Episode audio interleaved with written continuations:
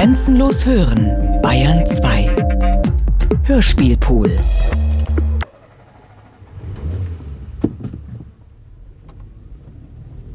Sie sagt alles zweimal, dreimal, viermal. Wiederholt immer komplett das ganze Thema. Sie fragt immer, hast du es verstanden? Ist es angekommen? Das macht sie jetzt auch bei Freunden und Bekannten. Das Sitzen ist auch anders geworden. Sie sitzt und schaut. In der U-Bahn setzt sie sich vorne hin, schaut und denkt, ah ja. Sie schaut, dass sie immer alle im Überblick hat. Und sie denkt, was macht er da hinten? Was macht der da? Obwohl sie im öffentlichen Raum ist.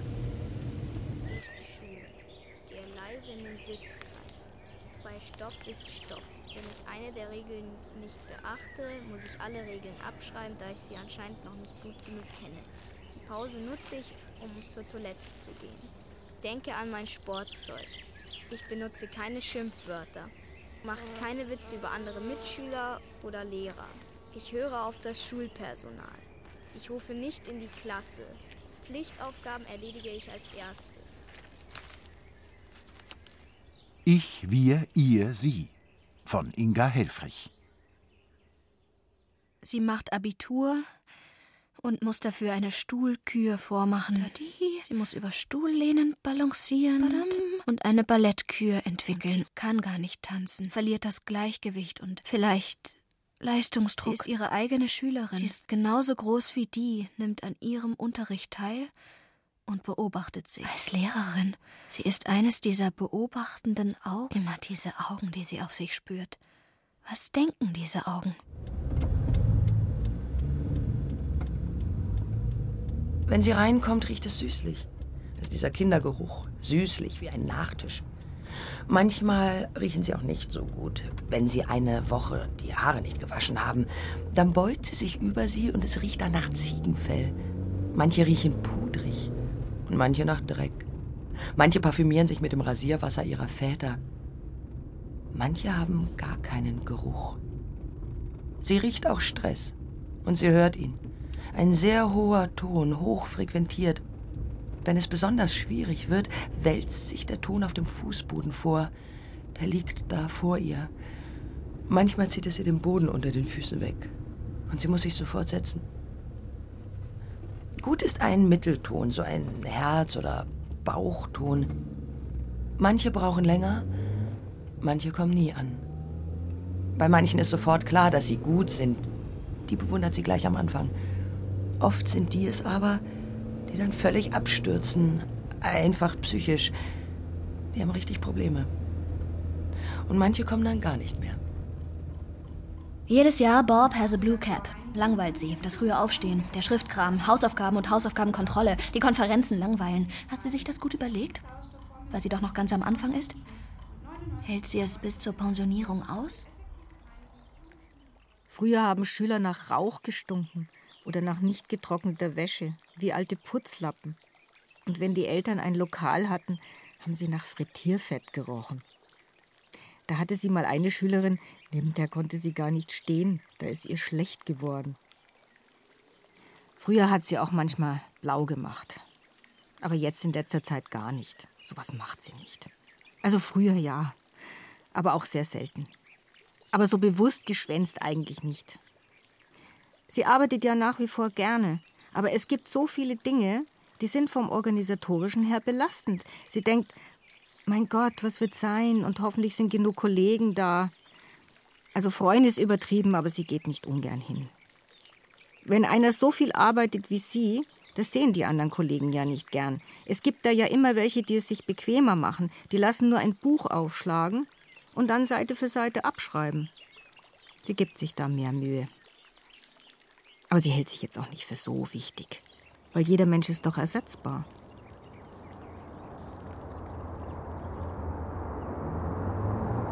Wenn sie reinkommen, muss sie sich erst einen Stuhl besorgen. Sie muss schauen, dass sie einen findet, der nicht kaputt ist. Sie muss sehen, ob es geht, auf dem zu sitzen. Oder ob sie da vielleicht runterrutscht. Hallo sagt sie immer. Und auch Tschüss. Früher hat sie erst mal Ruhe einkehren lassen. Manchmal hat sie etwas vorgelesen, manchmal einen Sound mitgebracht oder sie hat ihnen etwas erzählt. Manchmal hat sie Körperübungen gemacht. Es gab Gespräche über Nöte und wie man damit umgeht und wie stellen sie sich das Leben vor. Jetzt nicht mehr, weil alles schneller geworden ist, also viel, viel schneller. Eine andere Zeit ist angebrochen. Das braucht man so nicht mehr. Das ist Vergangenheit. Er versucht immer möglichst unauffällig ins Klassenzimmer zu kommen. Er stellt sich dann vorne hin, guckt, was die machen, mischt sich dann in die Gespräche ein und legt sein ganzes Zeug raus. Was er besonders gerne macht, schon mal etwas an die Tafel zu schreiben. Dann gucken sie ein bisschen wirr und denken, was will denn der jetzt schon vor acht mit irgendwelchen Sachen an der Tafel? Er versucht, das grafisch zu machen, damit sie es nicht gleich durchschauen. Und dann brüllt er schon irgendwann sauer, so wie man es sich vorstellt, Guten Morgen. Dann gucken sie ihn an und dann geht es los. In den Pausen hat sie kaum Zeit, einen Kaffee zu trinken. Sie muss sofort runter und kontrollieren, dass die Schüler rausgehen. Die sollen sich nicht im Schulhaus aufhalten, da sind die nicht beaufsichtigt. Die Mädchen verstecken sich auf den Toiletten und da wird dann geraucht und gestritten und auf dem Pausenhof fällt einer hin und dem fällt die Semmel runter. Also Ruhe hat sie da keine. Sie sagt ganz oft so. Das kann sie auch ganz laut. So. Vielleicht ist sie manchmal zu pingelig. Könnte manchmal ein bisschen lockerer sein, vielleicht zu besserwisserisch gegenüber Kolleginnen. Könnte auch sein. Sie wollte Visagistin werden oder etwas mit Tanz machen. Politik hat sie zu wenig interessiert. Sie hat sich mit diesem Scheinargument begnügt. Sie kann doch sowieso nichts ausrichten. Die machen doch eh, was sie wollen. Und wenn man den Anschluss als Jugendlicher verliert, wenn man da nicht am Ball bleibt. Sie versucht jetzt immer in der S-Bahn-Zeitung zu lesen, damit sie da reinwachsen kann. Sie würde ja gerne irgendetwas handwerklich-künstlerisches machen, mit Stoffen arbeiten, mit Metall. Das hat sie lange mitgeschleppt, das Gefühl, sie ist nicht gut genug. Wenn jetzt der Schulrat kommt, dann sieht er, dass sie das gar nicht kann, weil sie kann ja vieles gar nicht. Jetzt steht sie manchmal da, hält Reden und denkt, was für eine Biografie.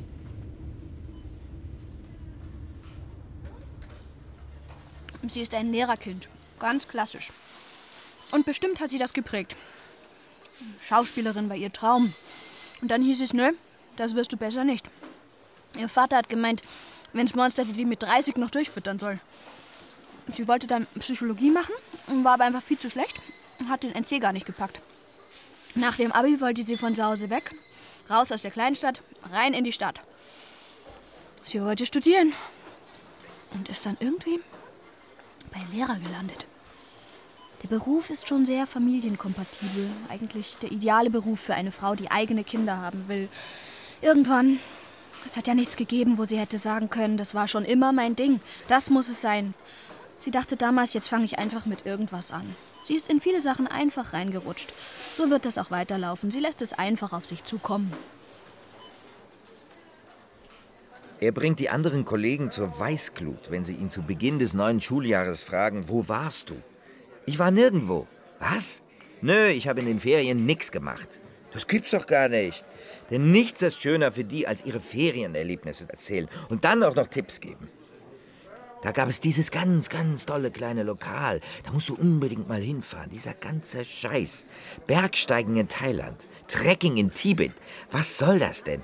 Warum muss man zum Bergsteigen nach Thailand fahren? Haben die sie noch alle?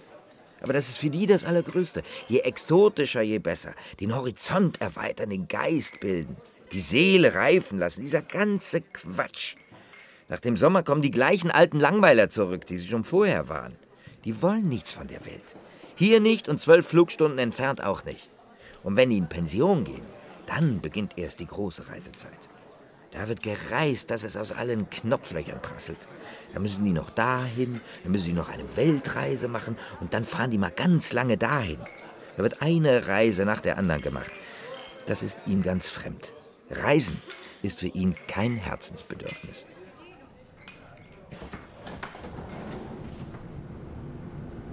Ihre Schüler lernen bei ihr auch Ironie und Humor. Die kriegen auch mal einen Spruch serviert. Anfangs saßen die total irritiert da. Und jetzt reagieren die total anders. Eine schöne Entwicklung war das. Sie kann Freude ausstrahlen und sie kann zuhören. Das findet sie auch wichtig. Ein offenes Ohr, Probleme ernst nehmen und darauf eingehen. Und klar, fachlich halt. Im Unterricht kann sie selber ganz gut lernen, sich vorne hinzustellen, ohne Angst und sich präsentieren. Sie legt da auch bei den Schülern sehr viel Wert darauf, dass die das können. Der Auftritt ist doch das Wichtigste in unserer Gesellschaft. Und darauf bereitet sie die Schüler vor. Ja, dass man weiß, wie man sich verkaufen muss. Wir bemalen nicht die geputzte Tafel. Wir werfen den Müll in den Mülleimer. Wir vermeiden Chaos. Wir helfen einander, gleichgültig, ob wir uns mögen oder nicht. Wir sind ein Team und schließen niemanden aus. Wir lachen niemanden aus, wenn er etwas Falsches sagt. Wir nehmen bei Gruppenarbeiten keine bewussten Ausgrenzungen vor. Verbreiten keine Gerüchte. Wir lästern über niemanden. Wir schalten unsere Handys und MP3-Player vor dem Unterricht aus. Wir schreiben keine Zettel. Wir provozieren die Lehrer nicht. Wir lassen die Lehrer ausreden. Wir sind für die Ansichten anderer offen und respektieren Religion, Interesse und Meinungen, Meinungen anderer. Wir versuchen, den unteren Stufen ein gutes Vorbild zu sein und greifen bei Streitigkeiten aktiv schlichtend ein. Wir verstehen auch mal Spaß. Wir verlassen nach Unterrichtsschluss sofort das Schulgelände. Er hat einen Zettel nicht ins richtige Fach gelegt, eine Frist verpasst. Er weiß gar nicht, ob er Schüler oder Lehrer ist. Er läuft, er muss es noch schaffen, er muss die Pflicht erfüllen. Dann steht er plötzlich hilflos vor der Klasse. Komplett nicht vorbereitet. Er hat alles zu Hause liegen gelassen. Er hat nicht die leiseste Ahnung, was er jetzt machen soll. Er ist den Schülern total ausgeliefert. Er weiß nicht, was er sagen soll. Er steht da vorn und weiß nicht, was er sagen soll. Er kann denen gar nichts bieten. Er möchte sich jetzt am liebsten umbringen. Er hat jetzt komplett versagt. Sie unterrichtet auch Sport und Schwimmen. Und da kann immer wieder was passieren. Oder sie macht einen Ausflug und ein Kind fällt auf die Straße, was auch immer. Ein schlimmer Unfall. Und sie ist verantwortlich. Sie muss da höllisch aufpassen. Er ist ein Zwangstyp. Zum Beispiel möchte er jede Woche mit dem Fahrrad 70 Kilometer fahren. Er hat ein Tacho und denkt wahnsinnig viel darüber nach. Also, heute ist er schon sieben Kilometer gefahren. Sieben mal sieben ist 49. Also, wenn er sieben Kilometer hat, weiß er, dass er innerhalb seiner Regel liegt. Er fährt schon mal sinnlos extra fünf Kilometer, obwohl er eigentlich gar keine Zeit hat, damit er 50 zusammen hat. Zwanghaft ohne Ende. Aber es ist nicht so, dass er zum Psychiater gehen müsste. Also den Quatsch mit auf Linien treten, den macht er nicht. Soll er noch was Peinliches sagen?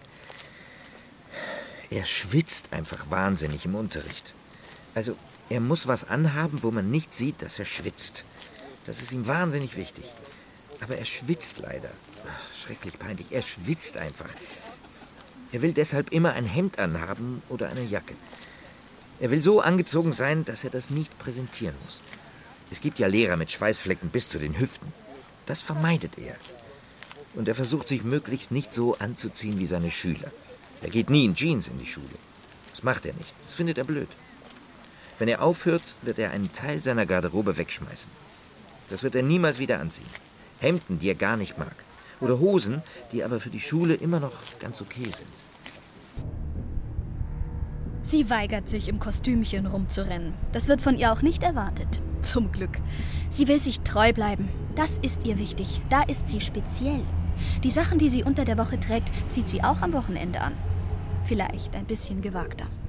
Sie fühlt sich nicht wohl, wenn sie an der Tafel steht, den Arm hochhebt und es rutscht das Oberteil und sie steht bauchfrei vor den Schülern. Jetzt hat sie einige längere Oberteile gekauft. Damit kann sie sich auch bücken und es wird nicht alles freigegeben. Hohe Schuhe zieht sie auch gerne an, je nachdem, wie sie Bock drauf hat. Sie hat doch keine Lust, ihren Körper und sich zu verstecken. Es kommt schon vor, dass sie mit unanständigen Sprüchen konfrontiert wird. Würden sie auch mit einem 16-Jährigen vögeln? Ja. Und mein Gott, wenn irgendwas rausschaut, dann fängt das Gekichere und das Getuschel an und sie hört, na, wie wär's mit uns? In der Pause hat ein Schüler den Arm um sie gelegt und gesagt, na, wie geht's, Süße? Sie nimmt das aber generell mit Humor. Jetzt lässt du dir erstmal einen Bart wachsen und dann reden wir weiter. Am Anfang gingen die Sprüche auch in eine unverschämte Richtung. Das war übergriffig. Da hat sie sich richtig belästigt gefühlt. Manche gucken so wahnsinnig verlogen interessiert. Das erkennt er sofort. Die gucken ihn so an und er merkt genau, die wollen überhaupt nichts. Die hören auch nicht zu. Die interessiert das überhaupt nicht. Die Schüler lernen im Laufe ihrer Schulzeit, wie man interessiert guckt. Und wenn er ihnen eine spontane Frage stellt, merkt er, wie die Maske zusammenfällt. Was er gar nicht mag, was er wirklich unangenehm findet, sind kichernde Mädchen. Das findet er eklig. Wenn die so beieinander sitzen und hihihi machen und gar nicht mehr aufhören. Da saß er neulich in der U-Bahn und da waren vor ihm Mädchen, die hat er nur von hinten gesehen und die hihihi.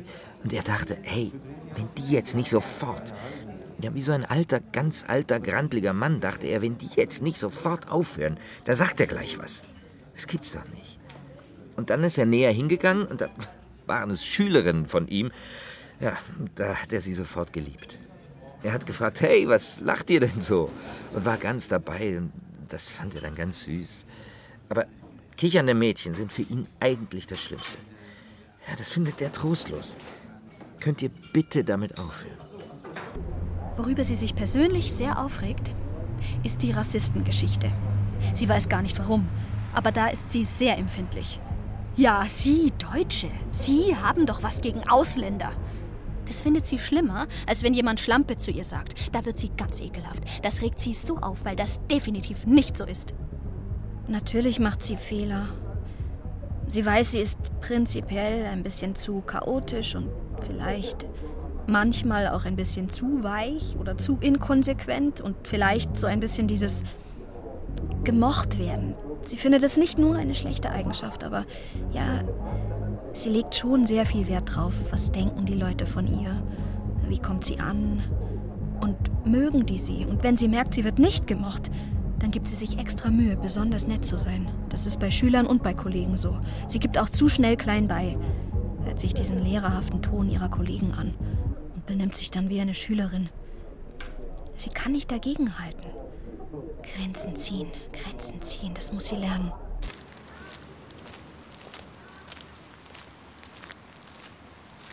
Viele seiner Kollegen haben auch diesen Autoritätswahn.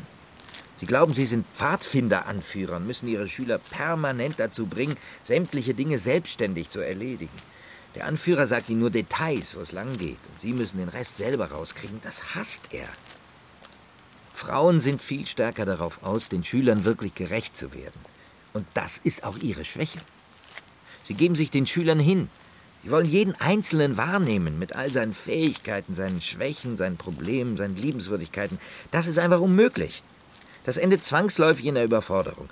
Da entstehen dann diese Lehrerleichen, diese Frauen, die den halben Tag mit den Tränen kämpfen, weil sie jeden Einzelnen genau anschauen, sich für jeden interessieren und dabei komplett den Überblick verlieren. Vor zehn Jahren waren sie halb-halb. Jetzt sind es 15 Frauen und drei Männer. Die Schüler gieren nach Männern. Ein Vater hat gesagt, die Eltern hätten Angst vor ihr. Sie sei autoritär und direktiv. Autoritär und direktiv.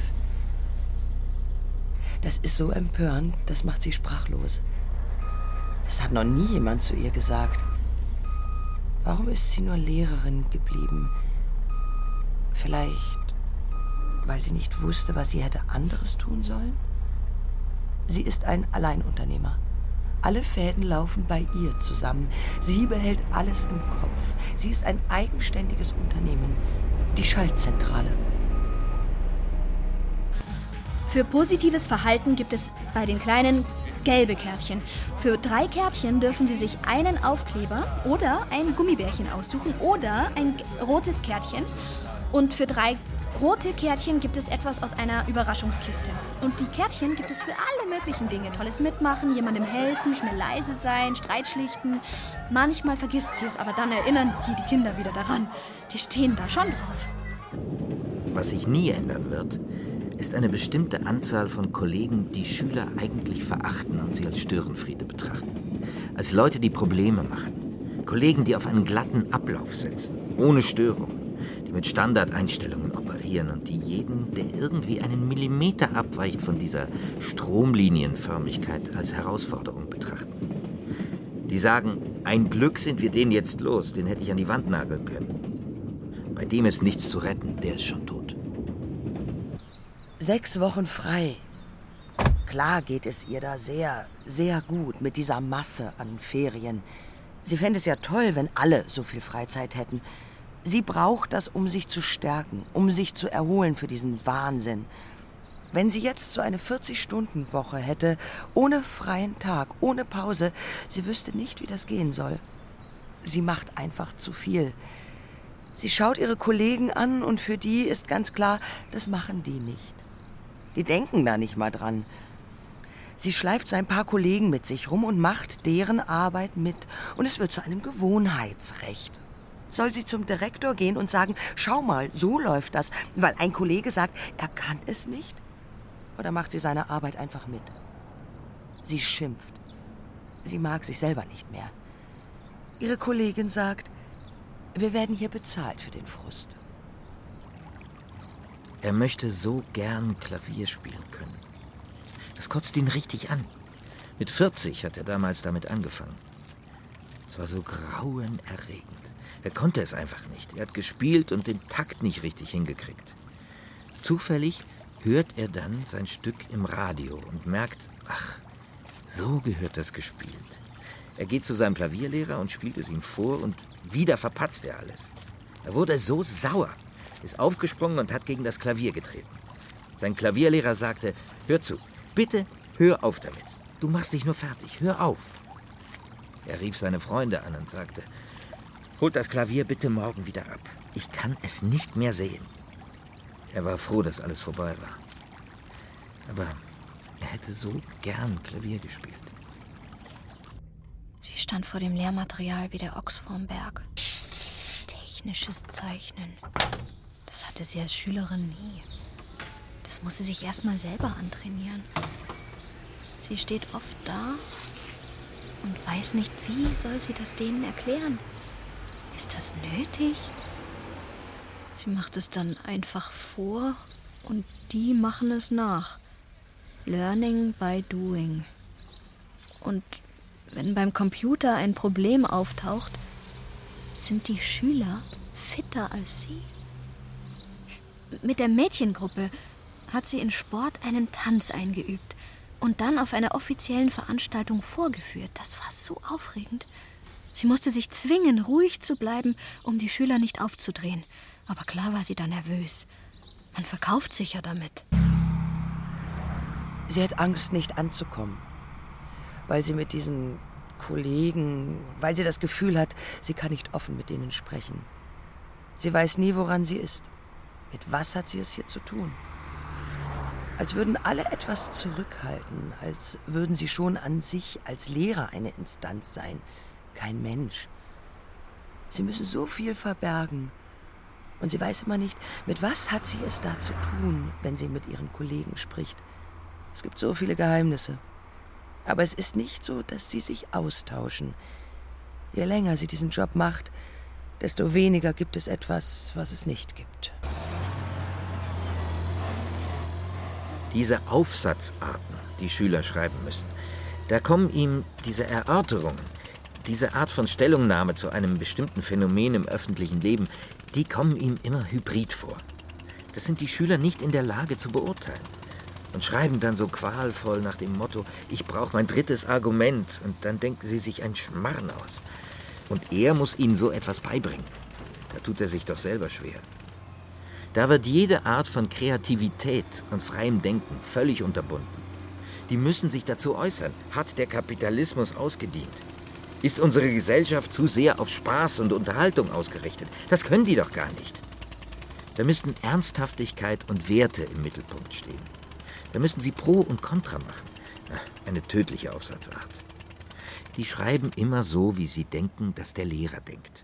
Die wollen genau das schreiben, bei dem sie denken, das könnte ihm gefallen. Und dann verbiegen sie sich. Und was sie gar nicht können, ist abstrahieren. Er sagt immer, Beispiele sind gut. Dann schreiben sie, meine Mutter hat eine Freundin, deren Sohn jetzt im Ausland Ersatzdienst macht, und er denkt dann, ach, dieses Beispiel. Das bringt's jetzt überhaupt nicht.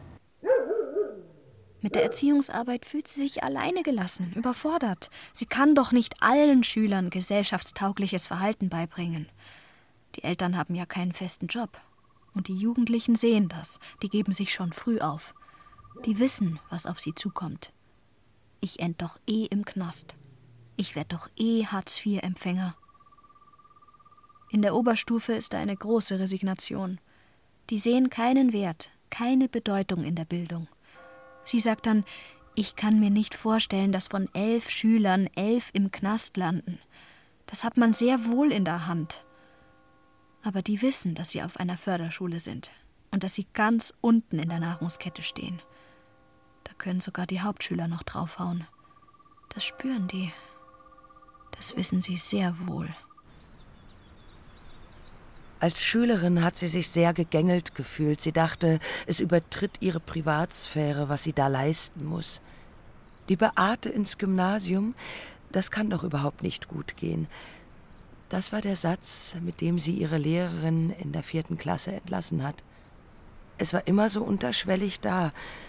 Naja, ich bin halt ein bisschen dumm. Mit seinen Kollegen hat er kaum Kontakt. Es gibt zwei, drei, mit denen er sich gut versteht, aber er vermeidet es, in ihre Wohnungen zu gehen. Er möchte nicht zu denen nach Hause, weil er dann meistens so entsetzt ist, wie die da eingerichtet sind. Dieser ganze Ikea-Dreck, diese Flocati-Teppiche, Topfpflanzen und der ganze Scheiß. Diese Ikea-Welt mit leichten Ambitionen. Er sieht diese trüben Familienfotos rumstehen und denkt, oh je, diese Eltern. Er sieht die öden DVDs, dieser ganze Ramsch, alles so absehbar. Hier lebt eine Lehrerin. Das will er nicht sehen. Da kriegt er gleich einen Zustand und weiß, mit der kann er ab jetzt nicht mehr reden. Keine Spannbreite und keine Spannung, bei der man sieht, die Persönlichkeit, die kämpft noch um etwas. Das ist alles so abgesichert. Es kotzt ihn einfach an, wie es da ausschaut. Es entspricht einfach so dem Klischee. Das macht ihn fertig. Sie findet, dass ganz viele Paare, ja, es sind ja Paare, auch wenn sie nicht verheiratet sind, dass die viel egoistischer geworden sind. Die muten den Kindern doch einfach alles zu, ohne zu fragen. Die sind dann zwar materiell gut gestellt, aber trotzdem kümmert sich keiner. Das findet sie ganz furchtbar, diese Entwicklung. Auch weil so viele Beziehungen auseinandergehen, das ist für Kinder einfach schlimm. Das erlebt sie am Montag, wenn die solche Gesichter haben, weil sie beim Papa waren oder die Mama einen Freund hat.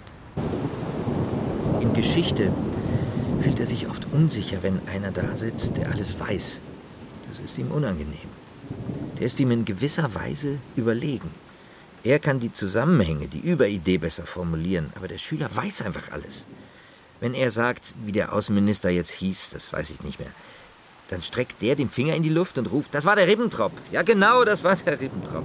Sag mal, Arschloch, musst du alles wissen, denkt er dann. Das passiert ihm immer wieder, gerade in Geschichte. Unnötige Störungen wie Kramen, Trommeln etc. sollten vermieden werden. Das Beschädigen von Schuleigentum oder individuellen Gebrauchsgegenständen von Mitschülern aus Frust oder anderen Gründen ist zu unterlassen. Psychisches und/oder physisches Attackieren eines Mitschülers der Klassengemeinschaft aus Frust oder anderen Gründen ist zu unterlassen. Diskriminierende Äußerungen sind zu unterlassen. Deutsch ist unsere gemeinsame Sprache.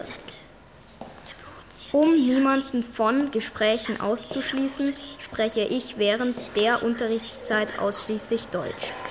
Meinungen und Kritik sollten offen, aber nicht aggressiv geäußert werden. Bei, pers bei persönlichen Differenzen sollte man das Gespräch suchen.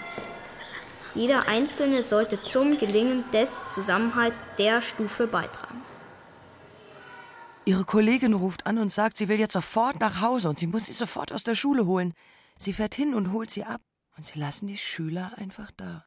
Sie verteilen sie überall. Ein paar stehen auf dem Pausenhof herum. Auf die können sie sich verlassen. Sie schmuggeln sich am Sekretariat vorbei. Niemand merkt, dass sie weg sind. Sie hat ganz viele Schüler um sich herum und findet das Klassenzimmer nicht. Sie irrt durch das riesige Schulhaus und findet das Zimmer nicht. Das Haus vergrößert sich, wird immer verworrener. Sie schleppt die Schüler mit und sucht ihr Klassenzimmer. Dabei verirrt sie sich völlig in den Gängen und die Flure werden immer länger und immer verwinkelter und es gibt immer weniger Türen. Bei einer Klasse mit 25 Kindern kommen noch 50 Eltern dazu. Dann sind sie schon bei 75. Dann kommt noch das Kollegium von 25 hinzu. Das ergibt 100 Leute, die direkt an diesem System Schule dranhängen. Behördenvertreter und administratives Personal noch nicht mitgerechnet. Das stresst. Sie denkt, oh Gott, schnell nach Hause und die Fensterläden runter, damit der Druck draußen bleibt. Mit niemandem mehr sprechen. Nicht mehr telefonieren. Am besten irgendwas ganz Niveauloses im Fernsehen einschalten, damit sie nicht mehr denken muss. Was gibt es noch auf der Welt? Liebe, Mode, Models. Diesen Glamour, den hat sie in der Schule nicht. Sie sind ja alle verbeamtet. Viele sind verbeamtet. Sie sind angestellt bei der Stadt. Sie haben ihren Lohn. Sie haben alles. Eigentlich sind sie total sicher. Ihnen kann nichts passieren. Außer sie tun Schülern Gewalt an oder sie vergewaltigen sie. Sie sind absolut sicher. Aber sie haben große Ängste. Es gibt eine große Konkurrenz. Sie wollen gesehen werden, wollen ein Stückchen höher kommen, wobei sie gar nicht weiß, wohin. Sie weiß nicht wohin. Einer will über den anderen steigen, besser sein, noch besser, noch ausgefuchster. Sie kämpfen um die Macht. Wer macht es besser? Wer führt, wer führt nicht? Wer steht vorne? Wer hat den besseren Kontakt zu den Schülern? Wer ist beliebter? Es geht um Anerkennung. Sie brauchen immer mehr Anerkennung. Sie werden dauernd dazu angehalten, alles neu zu überdenken. Irgendwo fließt das dann ein, aber Sie findet sich da nicht. Sie kann eigentlich gar nichts verändern. Nur schon einen Bus bestellen, eine Reise zu beantragen, ist ein Riesenorganisationsding. Alles hat einen wahnsinnigen Vorlauf. Wenn es dann soweit ist, ist die Situation schon wieder eine andere. Sie muss schon wieder neu anfangen zu denken. Und sie kommt nie irgendwo an. Wenn man sich später im Job gut verkaufen kann, ist das doch mehr wert als ein gutes Schulzeugnis. Sie findet Noten überbewertet. Bei manchen Fächern. Es ist aber trotzdem eine wichtige Form, um überhaupt Leistungen wiederzuspiegeln. Eine Form, in der man dem Schüler mitteilt, wie er in den Fächern ist, ob er im jeweiligen Fach gut oder schlecht ist. Sie könnte sich auch ein Punktesystem vorstellen. Oder eine ganz andere Form von Noten. Also nicht dieses 1 bis 6, vielleicht Fleißsternchen. 1 bis 13. Oder gelbe Kärtchen für Note 1 bis 2, grüne Kärtchen für Note 3 bis 4 und blaue Kärtchen für 5 bis 6. Oder? Er denkt, junge Lehrer werden immer mechanistischer. Die binden sich immer stärker an Vorgaben, die ihnen sagen, wie es geht. Die nutzen kaum noch den Spielraum, es so zu machen, wie sie es gern machen wollen. Das können die auch gar nicht, weil die gar nicht wissen, was sie wollen. Die sind so darauf gebürstet, die ständig neuen Anforderungen von oben zu erfüllen. Die kriechen auf allen Vieren. Da gibt es auch keinen Widerstand. Die begreifen sich als ausführende Kräfte. Der Lehrkörper als verlängerter Arm des Systems. Richtige Musterschüler sind das. Verstecken sich hinter Konzepten. Leute, die richtig gut und fantastisch unterrichtet haben, die gehen jetzt in Ruhestand und er sieht nichts Vergleichbares nachkommen. Die Neuen sind ja so wahnsinnig gerichtet. Technokraten ohne Vision, die begreifen doch diesen Beruf als Job mit sicherer Altersvorsorge. Sie muss Schüler bestrafen, wenn sie abschreiben, wenn sie bei Tests anderen helfen. Sie fragt sich, ist das nicht solidarisch? Sie will nicht, dass sie diese Konkurrenz haben. Sie will, dass sie den anderen akzeptieren, egal was er anhat. Umweltschutz ist ihr wichtig. Überhaupt auf die Natur aufmerksam machen, soweit sie überhaupt noch vorhanden ist. Die Schüler erleben Natur gar nicht mehr. Sie holen ihre Erfahrungen aus dem Fernseher. Diese Illusionen in Frage stellen, hoffen, dass sie andere finden. Die Ordnungsvorstellung, diese Verengungen zu stören, gelingt ihr nicht mehr. Chaos wäre gut. Das Wichtige vom Unwichtigen zu trennen, auch mal fünfe gerade sein zu lassen. Selber denken lernen, das können ihre Schüler fast gar nicht mehr. Es ist ihr doch egal, in welcher Farbe sie ihre Überschrift unterstreichen. Sie will sie nicht verbiegen und zu angepassten Menschen erziehen. Sie will, dass sie sich frei entwickeln und reifen. Sie will, dass sie selbstbewusst werden und lernen, wer sie sind. Aber vielleicht ist die Schule der falsche Ort dafür. Es ist schon ein mächtiges System, in dem sie da drin steckt. Das schluckt sie. Aus dem kommt sie jetzt auch nicht einfach so heraus. Es hat ja auch gute Seiten. Die Sicherheit zum Beispiel. Und auf der anderen Seite ist es natürlich auch schwierig, dass sie gewisse Regeln einhalten muss, auch wenn sie ihr nicht passen. Aber da muss sie durch. Und bei den Schülern? Da kann sie ja nicht alle retten.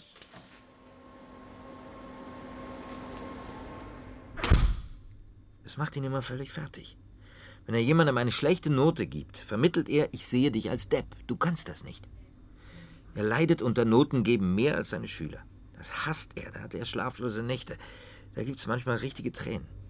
Noten rausgeben, das ist seine persönliche Folter, weil er die Leute doch ganz anders einschätzt, weil er weiß, er könnte ihnen mit einer anderen Note etwas Gutes tun. Er könnte sie in ihrer Entwicklung unterstützen, in ihrer Persönlichkeit. Das geht aber nicht, die Klassenarbeit ist schlecht. Er hört auch von ehemaligen Schülern, er hätte ihnen wenigstens gesagt, das ist scheiße. Das sagt ihnen jetzt keiner mehr. Das ist ganz wertvoll, dass man das gesagt kriegt. Wenn sie an ihre Lehrerausbildung denkt, dann fand sie es so unsinnig, dass sie die Stunden, die sie hält, aufschreiben musste. Sie musste so tun, als würde sie die vorher aufschreiben und anhand der Notizen halten. Sie hat aber die Stunden gehalten und hinterher aufgeschrieben. Sie hat das einfach verschriftlicht, was sie mit den Kindern gemacht hat. Nur um es denen vorzulegen. Furchtbar unsinnig und zeitaufwendig. Im Ref war so viel Druck. Das würde sie gern abstreifen, die Prüfungsstunden und die Besprechungen. Sie saß da und dachte, okay, sie hat jetzt alles falsch gemacht. Lehrersprache wurde bei ihr kritisiert, also wie sie mit den Schülern spreche. Und schwierig war auch das Lehrerecho. Sie wiederhole das, was ihr Gegenüber sagt. Das sollte sie vermeiden. Wenn sie fragt, was ist die Hauptstadt von Deutschland, und dann sagt jemand Berlin, dann sagt sie, ah, Berlin. Das soll sie nicht tun. Es gibt aber unterschiedliche Theorien. Die einen sagen, das ist eine Form von Bestärkung. Die anderen sagen, nein, das bringt die Struktur auseinander, das, das, da, da ist sie durcheinander gekommen. Ihr wurde dann gesagt, tu es nicht, und jetzt tut sie es auch nicht. Ach ja, so einfach. Das Problem ist, dass sie nicht einen ganzen Satz sagt. Wenn sie das jetzt umformen und sagen würde, ah, du hast recht gehabt, Berlin ist die Hauptstadt, dann wäre es okay.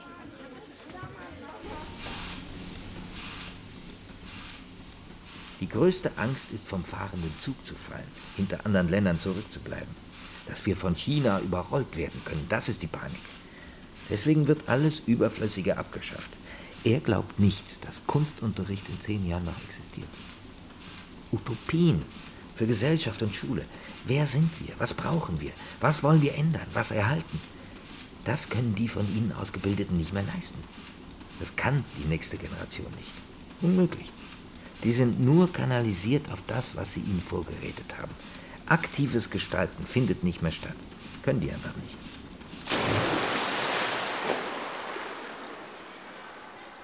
So wie die Kinder jetzt sind, was werden das für Erwachsene?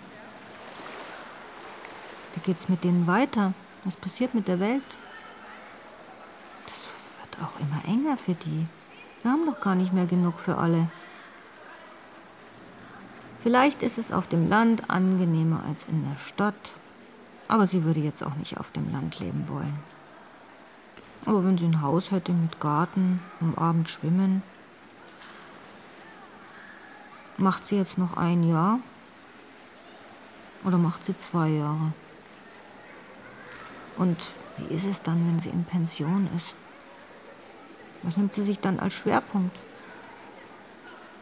Eislaufen würde sie gern können.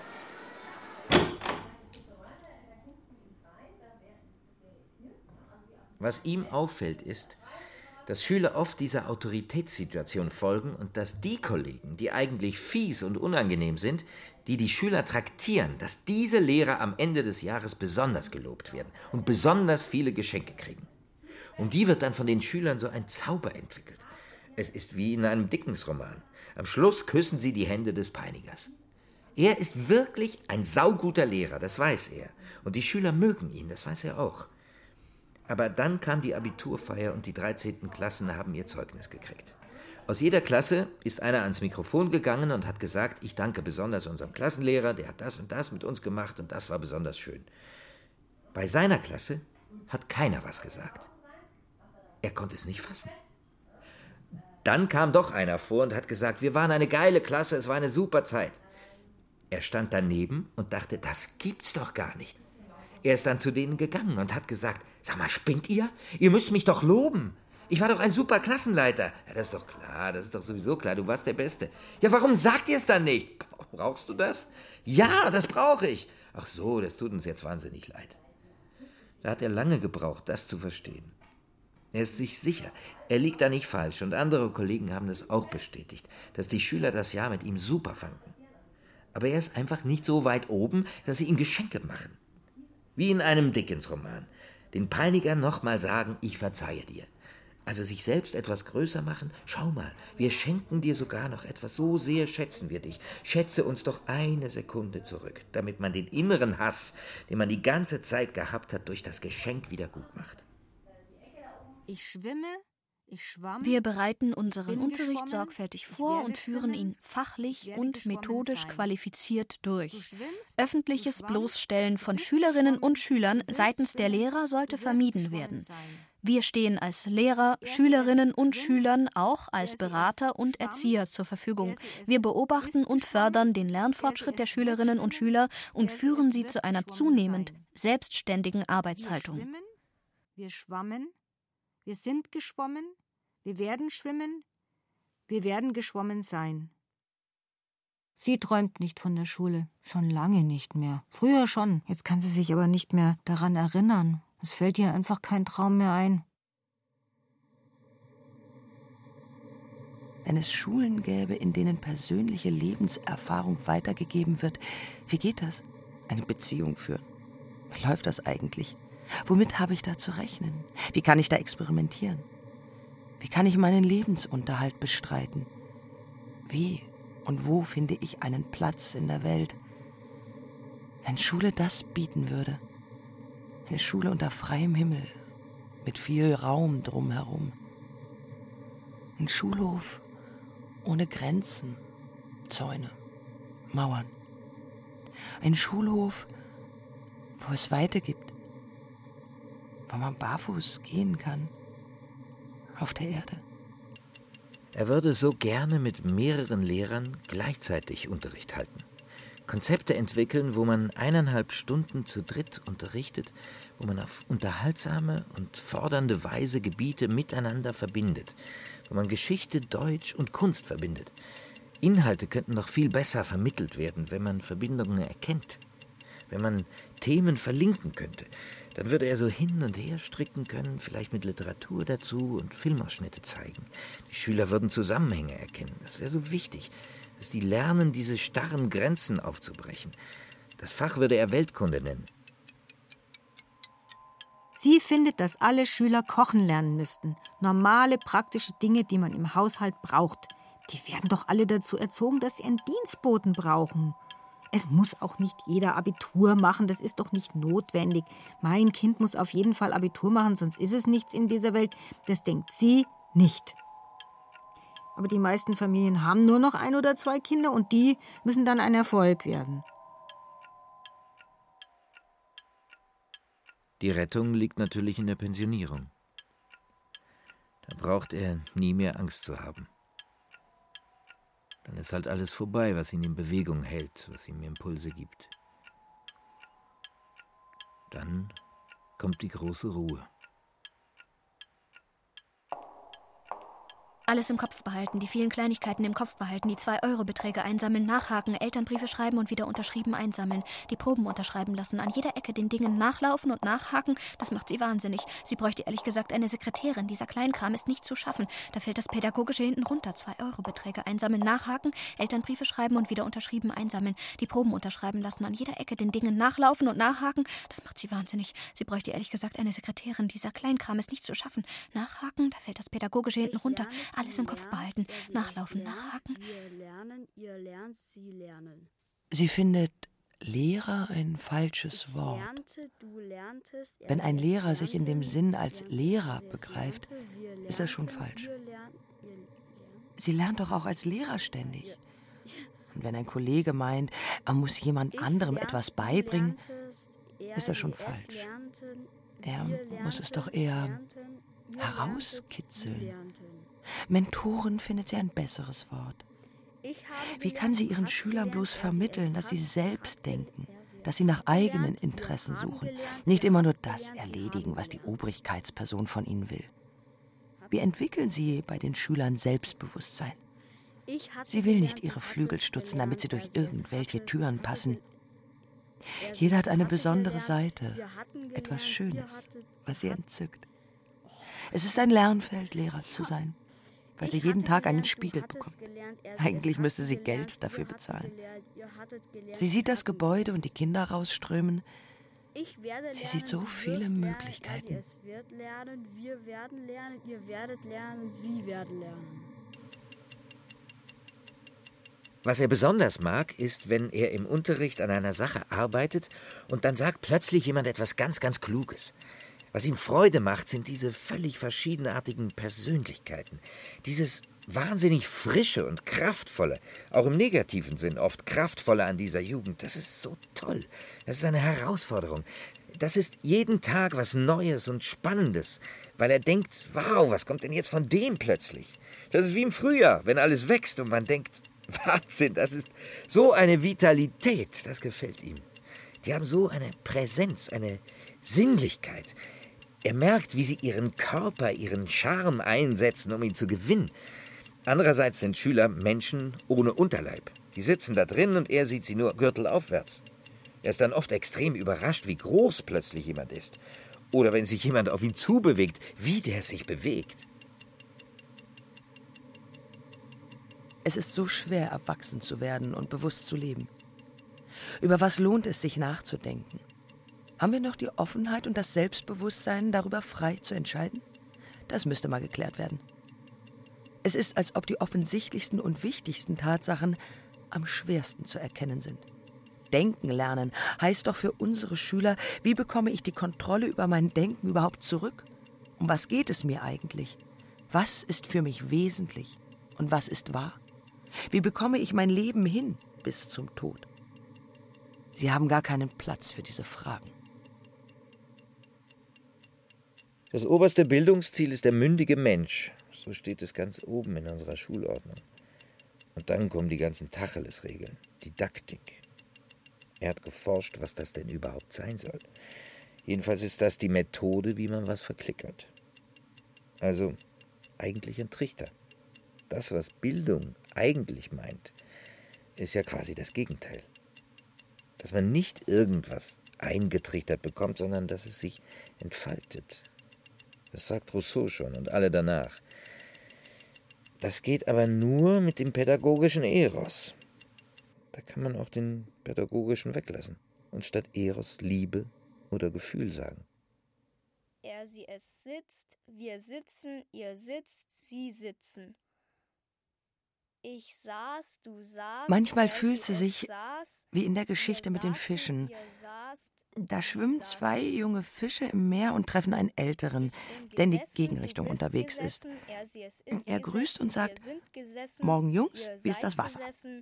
Die zwei jungen Fische schwimmen weiter und irgendwann schaut der eine zum anderen und fragt, was zum Teufel ist eigentlich Wasser? Dieser blinde Fleck des eigenen Tuns. Sie ist doch nur ein Rädchen im Getriebe und kann die ganze Maschine gar nicht sehen. Ihr werdet sitzen, Sie werden sitzen. Natürlich versucht sie, Komma, jedem Schüler gerecht zu werden. Punkt. Das ist natürlich illusorisch, Komma, aber das ist ihr Motto. Punkt. Wenn sie etwas absolut unsinnig findet, Komma, macht sie es einfach nicht. Punkt. Bei ihr kommt kein Schulrat mehr, Komma, kontrolliert und hakt ab. Punkt. Sie soll halt die Lernziele, Komma, die im Stoffverteilungsplan vorgegeben sind, Komma, umsetzen. Punkt. Wie sie die umsetzt, an was für einem Stoff, das kann sie selber entscheiden. Punkt. Vieles von den Lerninhalten, die sie umsetzen muss, um den Stoffverteilungsplan einzuhalten, vieles, also nicht alles, aber schon vieles, braucht man fürs Leben gar nicht. Punkt. Manches schon, aber das meiste nicht. Punkt. Klar regt sie sich darüber auf, aber es hilft ja nichts, Es liegt nicht in ihrem Ermessen. Punkt. Sie kann es nicht ändern. Ausrufezeichen. Er hat immer noch, und er ist jetzt seit 26 Jahren in der Schule, wenn er früh mit dem Rad dahin fährt, hat er immer noch ein leicht mulmiges Gefühl. Jeden Tag. Jeden Tag hat er ein leicht mulmiges Gefühl, so ein leichtes Angstgefühl. Immer.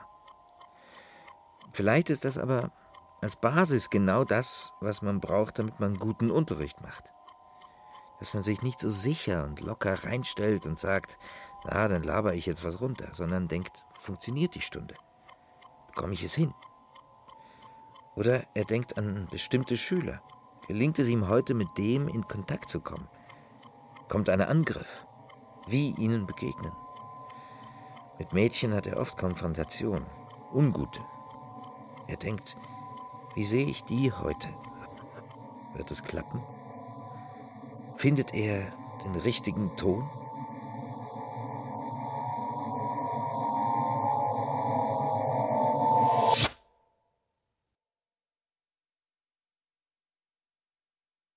Ich, wir, ihr, sie von Inga Helfrich mit Bibiana Beglau, Florian Decker, Ulla Geiger, Benedikt Lückenhaus, Laura Mehr und Stefan Merki.